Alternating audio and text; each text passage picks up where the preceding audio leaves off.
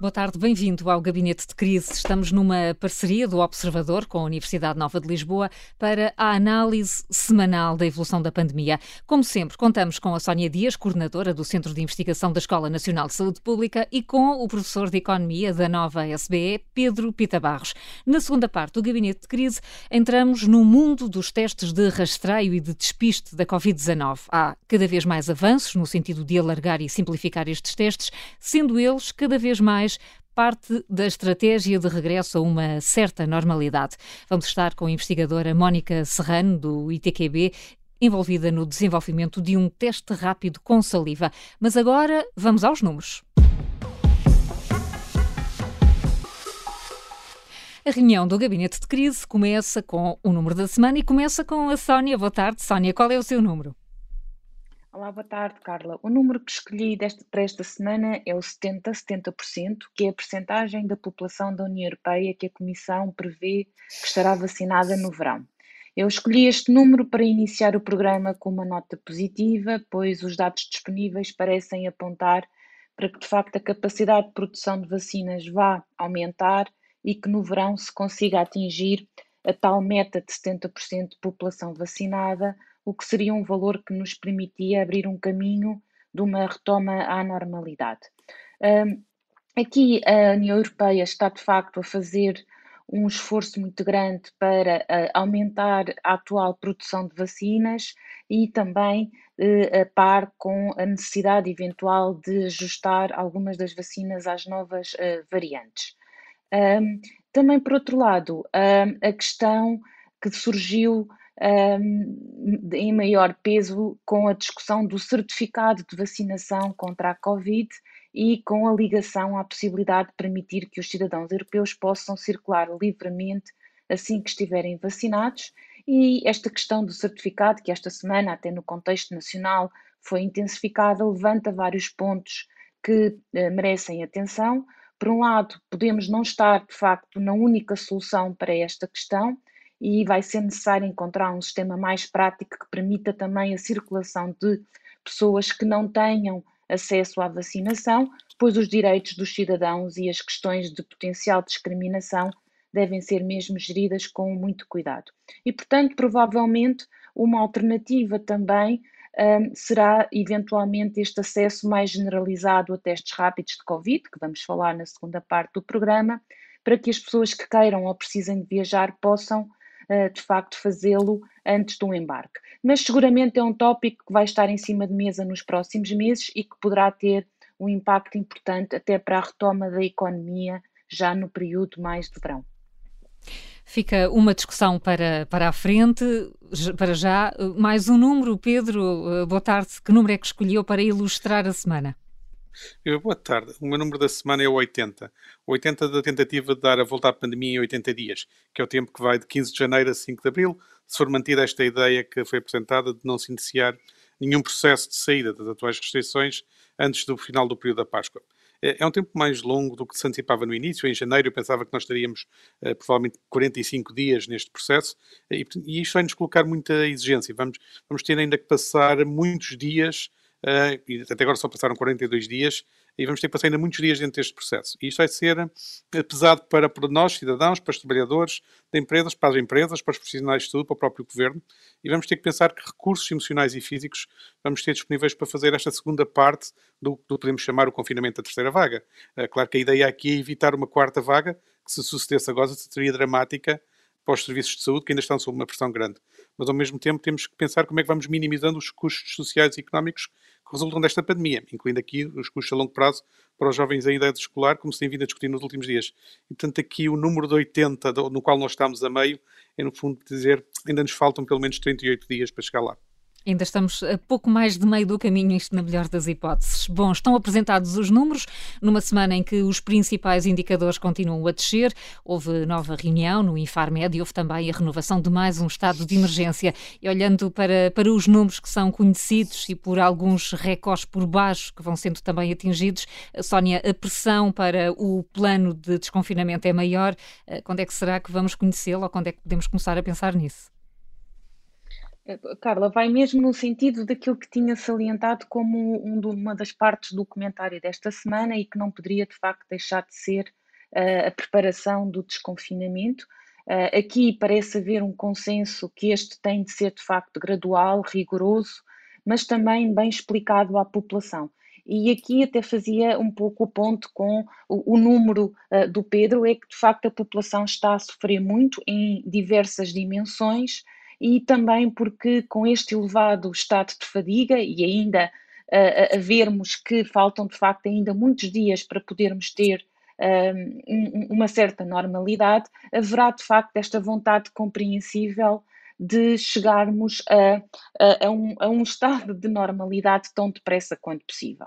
E assim aqui dizia que é de facto necessário que a apresentação e a comunicação, que eu penso que pelo menos Uh, alguma da informação será provavelmente hoje ou nos próximos dias apontados em termos dos pontos estruturais de desconfinamento. E é também muito importante porque sabemos que quanto mais tempo demorar, mais espaço haverá para que a comunicação dispersa e que confunde de facto as, as pessoas possa proliferar. Uh, por outro lado, uh, é também muito importante que, associado a este plano de desconfinamento, venham de facto algumas notícias em relação a apoios que são necessários para famílias e empresas que estão em situações já muito complexas e difíceis e que precisam de perceber que vão ter algum apoio para o que lhes vai ser provavelmente ainda pedido. Uh, do lado do desconfinamento, e se vamos fazer de facto este desconfinamento por etapas e com uma monitorização muito rigorosa, vai implicar também um conhecimento do terreno e um controle rigoroso dos melhores indicadores de seguimento da evolução epidemiológica. Uh, e, portanto, aqui é preciso fortalecer e, e, saber o que temos, o que aprendemos antes, mas também o seguimento com as variantes mais frequentes, que é um tópico que ainda vou salientar neste programa, e uh, aqui as, uh, o reforço também das estruturas de terreno em termos de seguimento e redução das cadeias de transmissão, com a testagem e o trabalho de seguimento dos casos positivos e, e contactos de risco. Portanto, associado a este plano de desconfinamento, há de facto aqui alguns componentes essenciais que são precisos de ser assegurados. E que têm que ser garantidos antes de podermos avançar para esse desconfinamento gradual, não é? Pedro, esta questão do desconfinamento é inevitável. Eh, como é que podemos pensar nesse processo e com que condições? Ora, quer dizer, vai ser inevitável fazermos desconfinamento em algum momento. A questão é como o preparamos e qual vai ser o momento. Uh, temos que neste momento estamos a ficar mais ansiosos com o desconfinamento, porque esta semana que passou foi uma semana muito boa. Foi a quinta semana de melhoria consecutiva na média diária de novos casos de infecção. Já não estávamos habituados a esse tipo de evolução e também tem sido uh, uma, também foi uma semana em que houve uma melhoria muito clara na mortalidade, com uma redução substancial do número médio de óbitos por dia. E, portanto, uh, embora a melhoria tenha sido mais lenta no, no caso dos internamentos, dos internamentos em UCI, todos os sinais começam a ser muito positivos. E isso cria, cria obviamente, uh, alguma expectativa para o futuro. E, mas, de certa forma, quando começamos a pensar nesse desconfinamento, eu tomei como palavra-chave a pensar no comentário desta semana na palavra estratégia. Eh, não só porque circulou eh, ontem um plano de desconfinamento falso que gerou alguma confusão, eh, como parece haver uma decisão explícita do governo em não falar de uma estratégia de desconfinamento, para não levar a que só por se falar nisso as pessoas comecem a desconfinar informalmente. De certa forma, é como se fosse uma estratégia de não anunciar a estratégia. O que não sei se será a melhor forma de preparar as pessoas para o que terá que ser um processo gradual e para que as pessoas não pensem que chega uma data e que de repente tudo muda. Eh, neste, neste aspecto, no campo político, não queria deixar de realçar, e pela positiva, a estratégia do Presidente da República ao falar aos portugueses ontem sem os menorizar. Eh, e, e realço isso porque vem, ao, vem em sentido contrário de, de, alguns relatos que houve em que pelo menos um ministro teria falado em culpa dos portugueses. E já várias vezes falamos aqui que falar em culpa não é propriamente a melhor forma de gerir as expectativas das pessoas e de gerir a adesão das pessoas às medidas que ainda vão ser necessárias verdade seja dita, também devemos dizer que também esteve bem, novamente a confiar nos relatos que foram saindo, esteve bem a Ministra da Saúde a rebater esse tipo de linha de argumentação. Mas só vem demonstrar provavelmente alguma fadiga política também, como eu às vezes tenho aqui uh, referido. Mas, de forma, mas do campo político vai ter que haver uma estratégia que não seja apenas dizer que não há estratégia, não é? Ou dizer que não anunciam ainda a estratégia. Uh, e dentro, de, obviamente, dentro desta lógica de estratégia, uh, vamos ter que ter uma definição do papel dos testes rápidos para ajudar a conter a pandemia. Uh, e vamos ter, uh, ter essa definição por duas razões. Uh, o primeiro motivo é que a existência destes testes é uma realidade, já podem ser adquiridos, e portanto as pessoas poderão utilizá-los e quando quiserem utilizar, vale a pena que o façam uh, sabendo porquê, como e quando é que vale a pena, e creio que na segunda parte poderemos voltar a falar um pouco disto. Portanto, é preciso uma estratégia pública de testagem, mas é preciso também indicações para o que é que sejam as decisões individuais das pessoas sobre utilizarem ou não estes testes. Por exemplo, eh, se em algum processo em maio as pessoas quiserem ter uma reunião de família, devem usar os testes rápidos antes de se reunirem ou não? Faz sentido ou não faz sentido? Eh, e claramente temos que ter aí eh, uma, indicações mais claras. E convém que as haja por exemplo, nós temos visto, tem-se visto vários, e noutros países, várias sugestões do que é que possa ser feito. Tem sido sugerido que depois de um teste rápido dar positivo para a presença da Covid, se deverá fazer um teste confirmatório mais preciso, com, com o PCR. Se, também tem sido argumentado, por exemplo, numa proposta referente à reabertura das universidades noutro, noutro país, que deveria, se deveria usar os testes rápidos para testar de dois em dois dias uma amostra aleatória de alunos suficientemente grande, para além de manter apertadas as regras de higiene sanitária e de prevenção. Portanto, há diferentes formas de, de, de utilizar. Claro que eu sei que para os testes rápidos existe o contra-argumento de dizer que se for muito fácil utilizá-los e for muito disseminada a utilização, as pessoas podem criar uma falsa sensação de segurança e levar a menores cuidados e com isso aumentar o risco de reacender um, os contágios. Uh, Agora, temos que pensar como é que se evita isso, como é que se vê os contra-argumentos, vantagens e desvantagens, e as pessoas têm que ter linhas claras. Nós sabemos que os testes rápidos são menos precisos, né, e talvez na segunda parte possamos discutir quanto menos precisos são, o que é que isso significa exatamente, uh, e até podem, se for houver muitas situações de, de falsos positivos, colocados necessariamente pessoas em confinamento, mas não deixam de ser um instrumento à nossa disposição.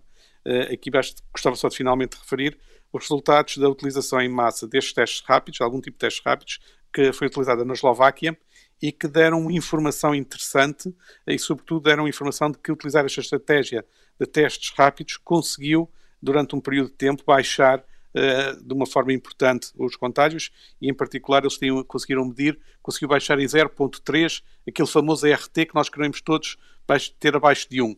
Ora, 0.3 aqui significa passar, por exemplo, de 0.8 para 0.5. Eh, e, portanto, é um efeito até significativo.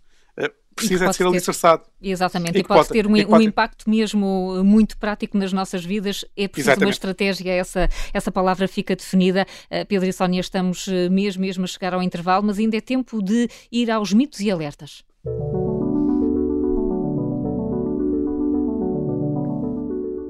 São assim uma espécie de recados antes de seguirmos para o intervalo. Sónia, a sua preocupação vai para as novas variantes do coronavírus, de que já falou. Exato, sim. O meu alerta vai então para estas novas variantes que podem apresentar eh, desafios adicionais. Neste momento, a variante do Reino Unido eh, será mais presente em Portugal, mas que, devido ao confinamento em que nos encontramos e uh, o, a, a percentagem que tínhamos pensado de 65% que se previa em termos de casos de Covid acabou por ficar mais baixa. E, portanto, aqui parece que o vírus e esta, e esta variante terá perdido vantagem, o que é, de alguma maneira, boa notícia, mas o alerta vai para que, quando desconfinarmos, é natural que surja novamente o crescimento das infecções e o, também o crescimento destas variantes uh, na, nas cadeias de transmissão, que têm, de facto, uh, pelo menos parece, tudo parece indicar, maior grau de transmissibilidade.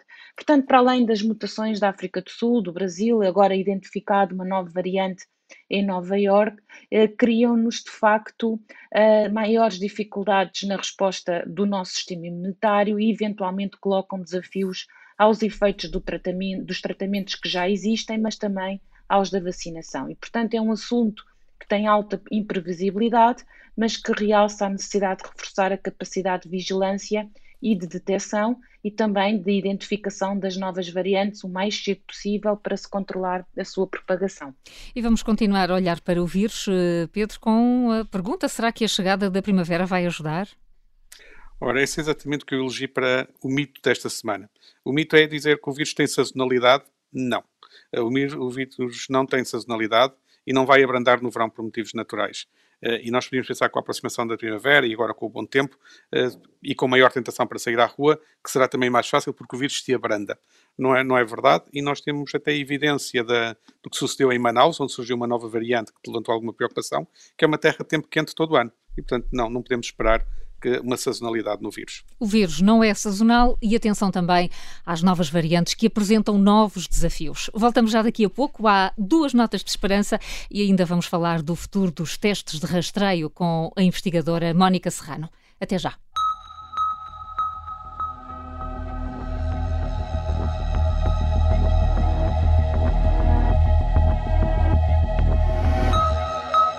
Segunda parte do Gabinete de Crise, a Sónia Dias e o Pedro Pita Barros analisam todas as semanas a evolução da pandemia. Já daqui a pouco vamos estar com a investigadora do ITQB, Mónica Serrano, para falar de um dos pilares do controle da pandemia, os testes de rastreio. Mas antes temos notas de esperança.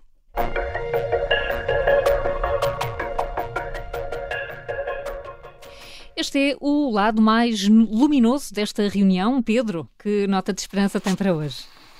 Ora, a minha nota de esperança desta semana é dada pela redução acentuada da mortalidade pela Covid-19. Devemos começar agora também a ver, cumulativamente ao que está a passar nos hospitais, os resultados acumulados de vacinação, sobretudo da população idosa, com menos pessoas sujeitas a situações adversas. E, portanto, é a esperança do que o pior em termos de mortalidade tenha ficado definitivamente para trás. Fica essa nota de esperança e importantíssima a redução da mortalidade. E, Sónia, qual é a sua nota?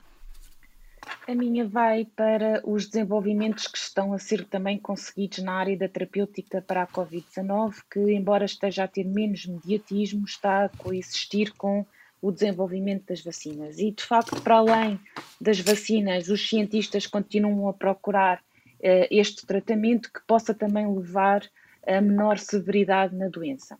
Um, por outro lado, temos já também bons exemplos, ouvimos falar de, do tratamento israelita, de um medicamento espanhol cujos efeitos foram publicados na revista Science recentemente, e, portanto, uh, para além de todo, todo o aspecto das vacinas, o tratamento da doença é de extrema importância, porque não há garantias de que as pessoas vacinadas não transmitam a doença e porque também sabemos que, mesmo os vacinados, será sempre necessário tratar casos em que a vacina não tenha impedido o desenvolvimento uh, da doença. Portanto, o aparecimento também de novas variantes do vírus mais agressivos, que, como falámos, nos cria alguma incerteza na duração e no grau de imunidade até associado às vacinas, e, portanto, penso que é uma nota de esperança o investimento simultâneo existente no caminho dos tratamentos, que será um trunfo importante no combate à Covid. Bom saber que a aposta não vai só e exclusivamente para as vacinas. Estão, data, estão dadas as notas de esperança. O alargamento e a diversificação dos testes à Covid-19 são também eles um fator importante a ter em conta no controle da pandemia. A DGS já anunciou uma estratégia mais alargada de testes e a investigação tenta encontrar soluções cada vez mais rápidas, sensíveis e práticas de rastrear a população. A Mónica Serrano é investigadora no, do Laboratório de Desenvolvimento Microbiano do ITQB, faz parte do projeto Detect, já vamos explicar do que se trata. Mónica Serrano, boa tarde, bem-vinda. Boa tarde, obrigada. Muito obrigada por ter vindo ao Gabinete de Crise. O que é afinal o Detect? Espero que esteja a dizer bem. Pode explicar-nos que projeto é este? Detect vem de detecção, por isso o projeto foi coordenado, é coordenado pela Catarina Pimentel e a ideia era desenvolver ou otimizar um, um teste baseado na tecnologia de LAMP. A LAMP vem do inglês Loop Mediated Isothermal Amplification. É um método molecular, tal como o RT-PCR, que é usado uh, como standard na, na detecção do Covid, uh, mas é uma tecnologia muito mais barata e muito mais simples. Por isso, não é preciso equipamento especializado que é necessário para fazer o RT-PCR, é só necessário um bloco térmico, uma única temperatura e o resultado pode ser visto como uh, por mudança de cor. Por isso, temos um método colorimétrico em que, se, se a pessoa for positiva, está cor-de-rosa, se for negativa, é amarelo. É bastante simples. Por isso, é um método mais simples, mais rápido, mais barato e, e que em, com futuro, um futuro desenvolvimento poderá até poder ser feito em casa ou no, nos pontos de nos empregos, nas escolas, etc. Portanto, muito muito mais acessível com, com essas com essas características que vamos tentar perceber um pouco mais rápido, mais barato. E há uma também que não disse, mas diria que é uma vantagem importante do teste, que é a ausência da zaragatoa, não é? É preciso apenas a amostra da saliva, que será muito útil em muitas situações. É, assim, este teste pode ser feito nas amostras de Zaragatoa, mas uh, a grande vantagem também, mas uh, o RT-PCR também, tem, também pode ser feito em amostras de saliva. Uh, as amostras de saliva são uma grande vantagem, porque são mais fáceis de recolher, não necessitam de pessoal de saúde especializado e, e, e, estou, estou, a imaginar, este... estou a imaginar, desculpe Mónica, se pensarmos no alargamento de testes nas escolas, fazer com crianças, será Exatamente. uma forma muito menos intrusiva. Exatamente. Uma, uma criança faz uma zaragatua à primeira por engano, à segunda mais ou menos, mas imagina que à terceira ou à quarta. Já não repete. Se estivermos a pensar em testes semanais, por exemplo, começa a criar uma certa ansiedade. E, portanto, Até isto pode adaptar-se, exatamente, isto pode adaptar-se uh, mais facilmente a, a algumas, a, a, alguns grupos da população. E depois, uh, em relação à rapidez nos resultados, estamos a falar de um teste rápido, teremos o resultado uh, no, praticamente no momento. o momento, estamos a falar, a reação em si demora cerca de 30 minutos. Se for uma, uma detecção diretamente na saliva, estaremos a falar assim de cerca de 30 minutos a uma hora. Se tivermos que fazer extração do DNA, do material genético, do RNA, desculpem, do material genético do vírus, aí vai demorar um bocadinho mais tempo, mas vamos ganhar sensibilidade no teste. Hum, e isso, é, é, outra questão, a sensibilidade. Precisamente, precisamente. Já, já na primeira parte do programa tínhamos abordado a questão da, da, da sensibilidade. Estes testes à saliva são menos sensíveis que os testes PCR, aqueles com a zaragatoa que quase todos nós já fizemos pelo menos uma vez? Sim, estes testes rápidos são, em geral, menos sensíveis do que o RT-PCR. Se fizermos a extração do DNA, eh, do, desculpem, do material, uh, do, material de, do, do RNA do vírus, aí aumentamos o tempo do teste, mas ganhamos em sensibilidade. E aí o que os nossos resultados mostram, não são os nossos, mas também de outros colegas no país que estão a desenvolver, não por LAMP, mas por RT-PCR, testes da saliva, mostram que a sensibilidade está muito perto do, do teste de RT-PCR. Hum. Estão... Se estamos a falar Sim. em saúde pública e em rastreio, esta sensibilidade pode ser mais do que suficiente para retirarmos das escolas ou de uma fábrica, de qualquer sítio, eh, pode ser suficiente para uh, apanharmos os indivíduos que tenham maior carga viral e que são esses que irão transmitir mais facilmente o vírus e provocar a doença. E, portanto, estão, estão a testar a mesma coisa e têm sensibilidade para o mesmo momento uh, da evolução da infecção, ou de uma eventual infecção? Uh, não sei se percebi bem a uh, Bom, o que eu quero perguntar é se é um teste que consegue antecipar uma infecção antes dos sintomas ou se precisamos de algum tempo para este... conseguir chegar. Estes testes são, ou seja, a população-alvo destes testes seriam os assintomáticos. Por isso estamos Muito a falar de testes de rastreio. Exatamente. Se Onde... tivermos sintomas, então aí eu acho que o teste, acho, tenho a certeza que o teste a usar seria o RT-PCR para um diagnóstico 100%.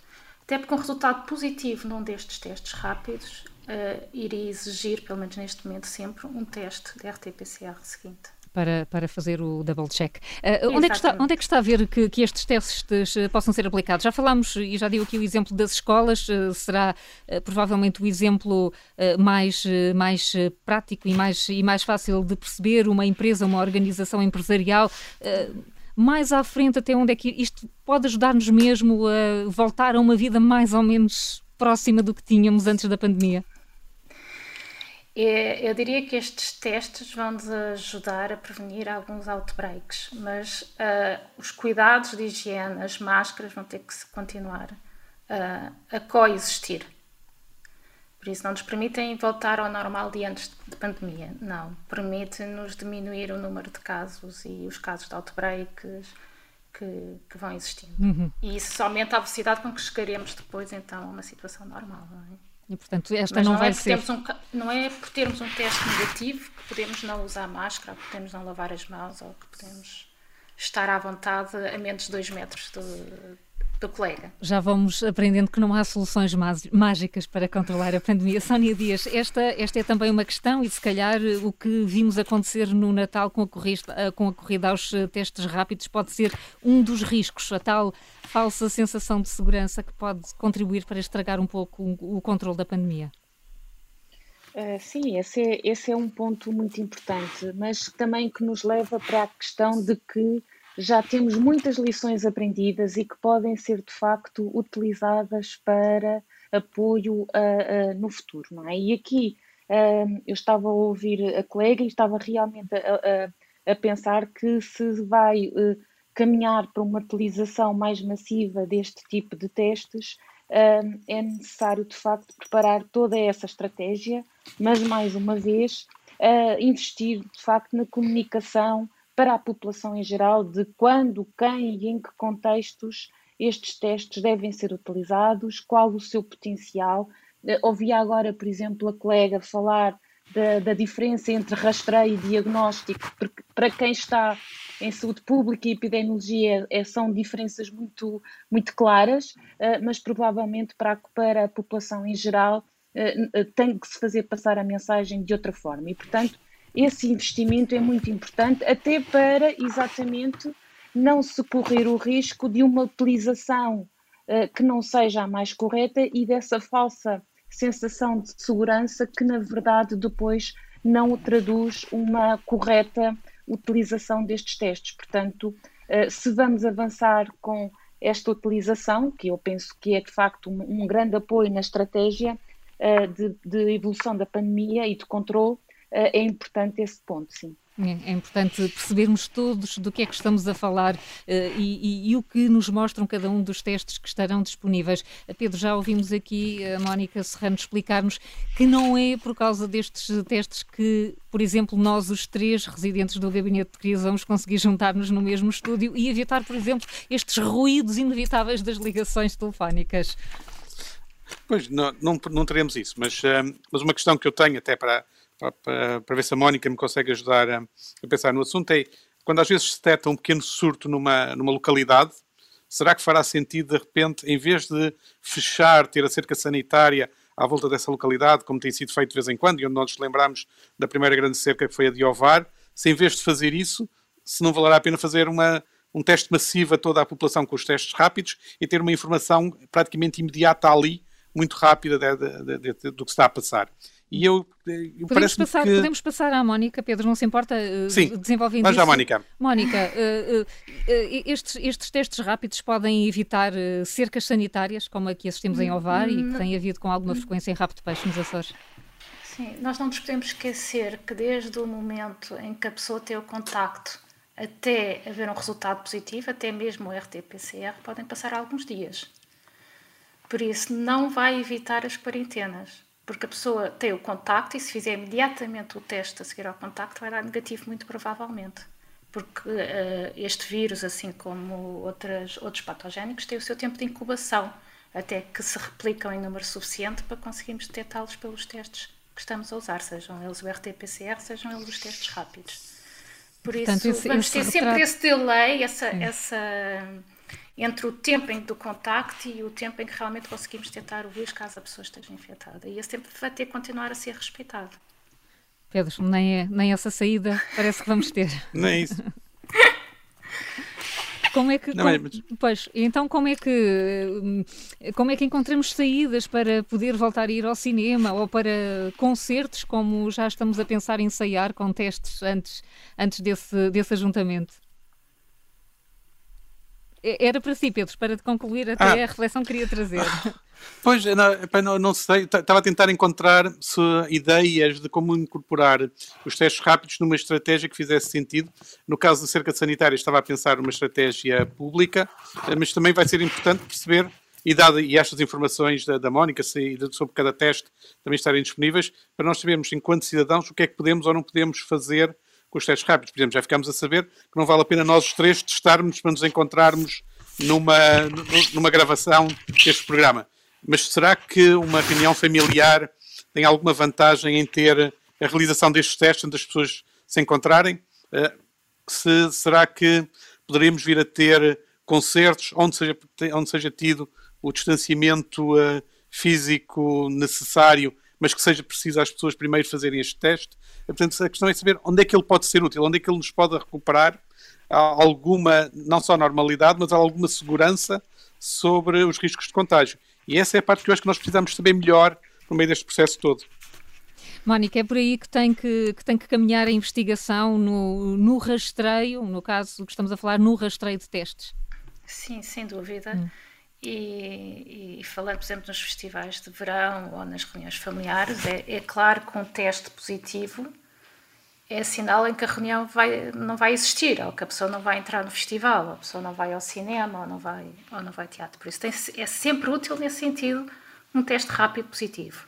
O teste rápido negativo, o que eu quero estressar é que hum, não quer dizer que a pessoa não tenha ou não esteja uh, infectada com o vírus. Quer dizer que se calhar tem uma carga viral tão baixa que não irá transmitir facilmente. Mas as, uh, as distâncias de segurança devem ser mantidas, as máscaras sempre que possíveis devem ser mantidas. Mas claro que é uma mais-valia, hum. mesmo nessas situações de, de concertos e de reuniões familiares, sem dúvida. E... quer, quer, quer deixar alguma mensagem positiva. Vai, vai ajudar-nos, pelo menos, a conhecer um pouco melhor da realidade. Em que fase deste projeto Detecta é questão? O que é que falta para que possamos uh, poder utilizá-lo? Neste momento estamos a aumentar o número de amostras que, em, que estamos a usar esta técnica, principalmente em amostras de saliva, que era aquilo que nos faltava. Uh, no fundo, sabermos exatamente qual é a sensibilidade e a especificidade do nosso teste. Uh, mas estamos já em contato com empresas que estão interessadas em, em implementação do teste, com, uh, com também entidades de saúde que estão interessadas, por um lado, na saliva, que realmente, como amostra, é muito mais fácil a sua recolha, e, por outro lado, interessados no LAMP como método de detecção. Hum, uh, Disse-me quando, quando conversávamos para este programa uh, que este teste é 100% português, no sentido em que nos dá também alguma independência. Um, uh, Verdade. Pode explicar seja, nós, quando, nós, nós não inventámos o teste, mais uma vez, nós otimizámos os protocolos para, para a realização deste teste para, para, para o Covid-19.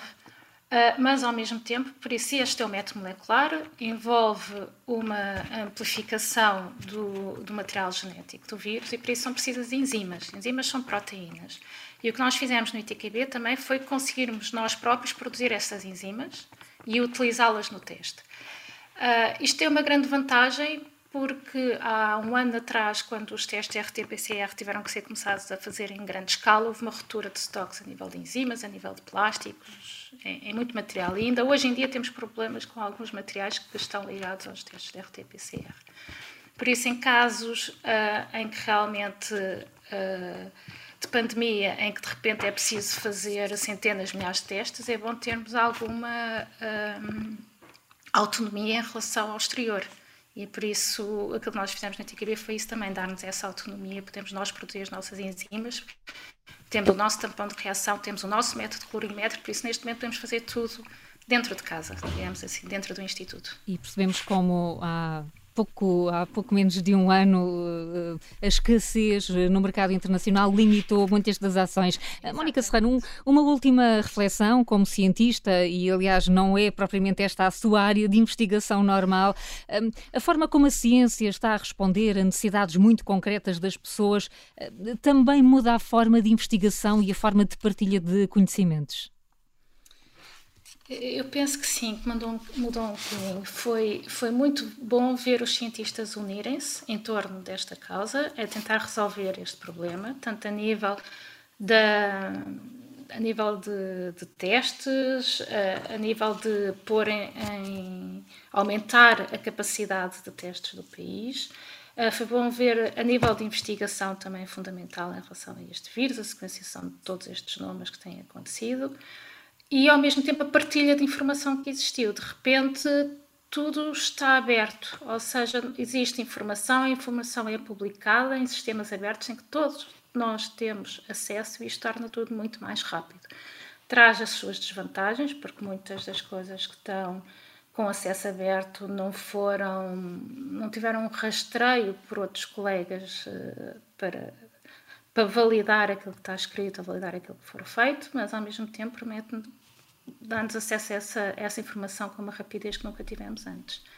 E todos nós nos juntarmos para pensarmos um bocadinho nisto e tentar resolver um, um problema que existia no imediato e que, uh, cujas soluções vão sendo encontradas, ou pelo menos os caminhos vão sendo abertos. Mónica Serrano, muito obrigada por ter vindo ao Gabinete de Crise. Sónia Dias e Pedro Pita Barros, obrigada também. Voltamos para a semana, à mesma hora, para mais uma reunião. E terminamos com a dança da Covid-19. É mais um desafio viral, mas este tem a particularidade de ser uma coreografia que respeita a regra do distanciamento físico recomendada pela Organização Mundial da Saúde. O desafio Jerusalema começou em Angola. Cada pessoa é convidada a gravar um vídeo e a largar a corrente. De Cristiano Ronaldo a polícias ou a profissionais de saúde saúde, muitos têm aderido à febre desta música. Anima, exercita e assegura. Eu sou a Carla Jorge de Carvalho, a sonoplastia é do Bernardo Almeida e o apoio da Maria João Simões. Boa tarde e até para a semana.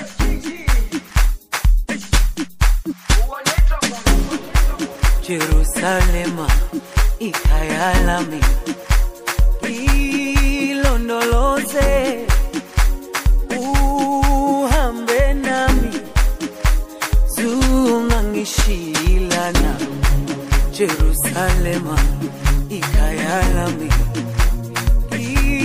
Ilonoloze, uhambe nami, zungangishilana, dawo yami, ayikholana, buso wami, awukholana.